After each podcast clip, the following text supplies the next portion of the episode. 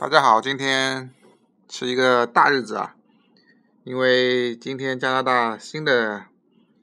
呃总理被选出来了，他就是自由党的呃党主席小特鲁多啊。为什么叫他小特鲁多呢？因为呃他爸爸呃大概三十年前吧，四十年前应该。是呃加拿大非常著名的一位总理，呃，因为他爸爸特鲁多的头像呢出现在呃加拿大五元的纸币上，呃，你想了，就是一个国家领导人能出现在这个纸币上，说明他是有非常伟大的丰功伟绩吧。呃，他的爸爸也特鲁多也接见过我们的毛主席和邓主席。啊，好了，呃，言归正传，说一下这个自由党执政，他在参加竞选竞选前，他所对于移民政策方面的承诺是有哪一些？呃，首先呢，第一个，他承诺将担保父母及祖父母的移民限额每年增加到一万个。第二个。增加经费，使移民部有钱处理更多的家庭团聚。第三，在加拿大有兄弟姐妹的申请者更容易移到，更容易移民到加拿大，在快速移民体系中 （Express Entry） 中可以获得更多的积分。第四，允许更多主申申请人和子女一起来加拿大移民，同时包括二十二岁以下的子女移民。因为在现现有的移民政策下，呃，十九岁的子女才算呃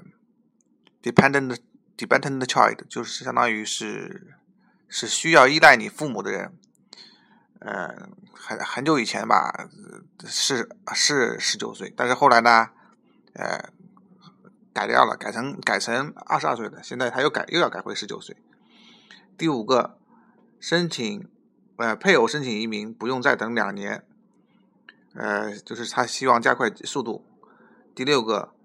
帮助更多的永久居民尽快入入籍成为公民，增加在加拿大留学和工作多年的人可以快速入籍。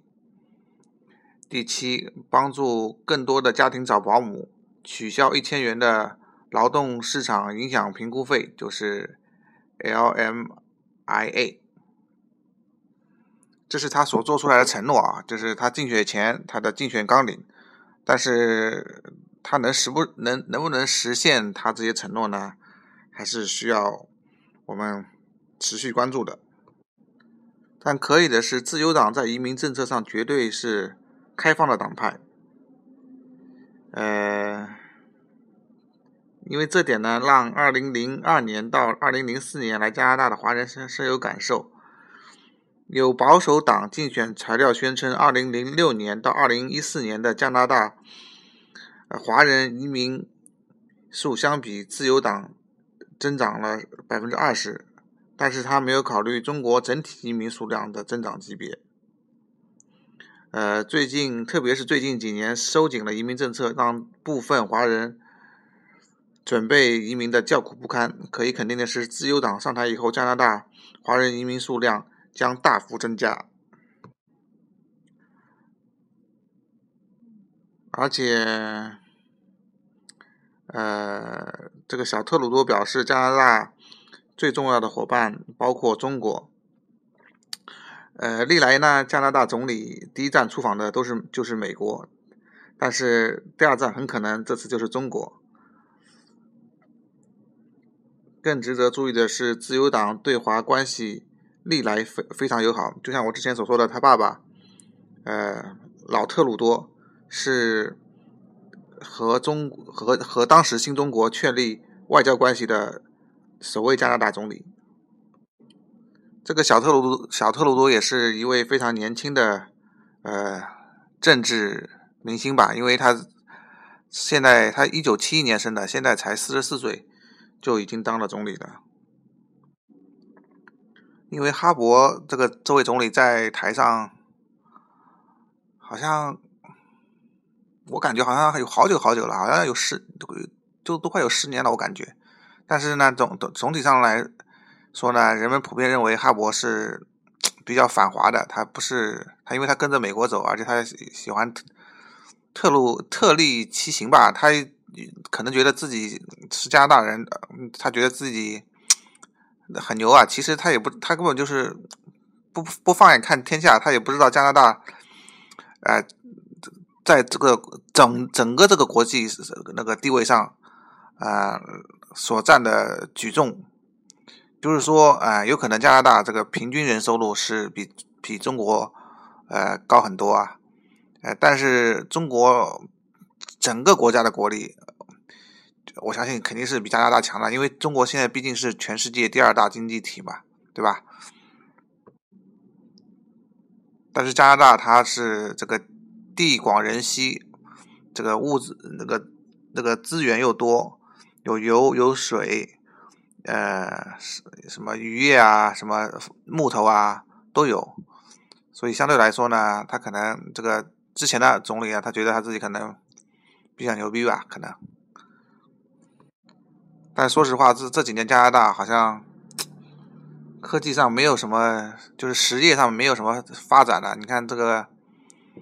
从二零零二零零年零零年初开始，那个北北电 Notel 倒闭，到现在这个这个 BlackBerry 啊，就是黑莓手机，我看也快快要倒闭了。就是好像加拿大整整体的实业没有什么。实体产业没有什么提升，再加上最近这个原油价格每桶好像是只有四十多美元一桶，所以加拿大作为这个石油出口国，经济也是受到了非常大的打击。所以呢，这个也是时间是时候来换换换上来一点新的血液吧。我个人认为，因为毕竟这个领导人他年轻嘛，他可能。有新比较新的点 idea 或者这个理理想，他是他的理念就是让加拿大的中产阶级呃更富有，他把那个中产阶级的税给减减低，提高了商业提高了这个企业的税，呃，然后大量投入基建，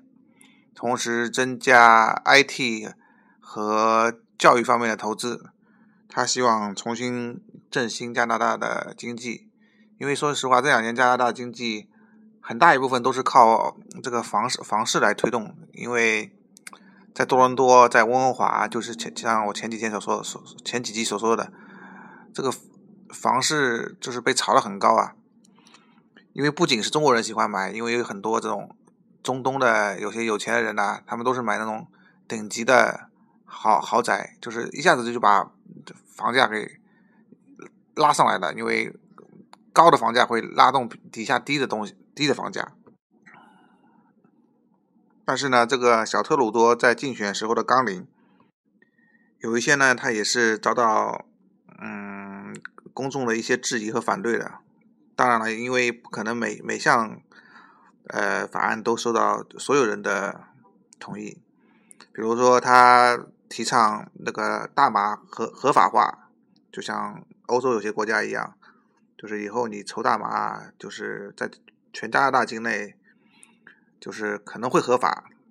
因为这是他的所出的纲领，但是他最最后实施的话还不知道怎么样。还有呢，就是他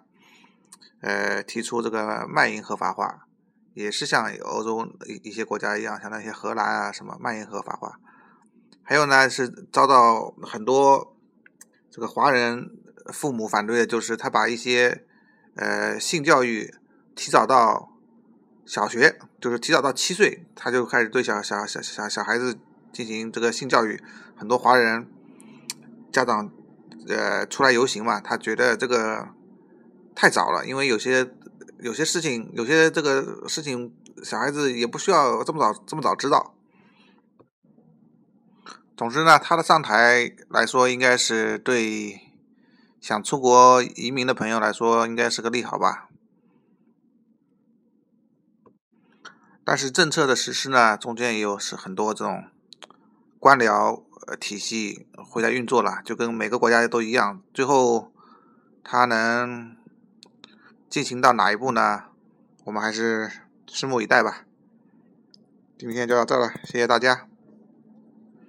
呃，现在你们可以听收听我们广播的朋友可以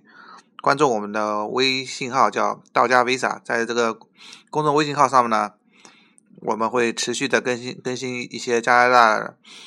嗯的移民和留学的新闻，当然了，也有本地的一些呃新闻吧，让大家知道。呃，如果你们有事情呃想咨询我们的话，你们可以加我们的呃微信号，我们的微信号是道家资讯，就是拼音的道家资讯。加了我们以后呢，因为呃这个微信号呃能让我呃和我的同事们更快的为大家服务，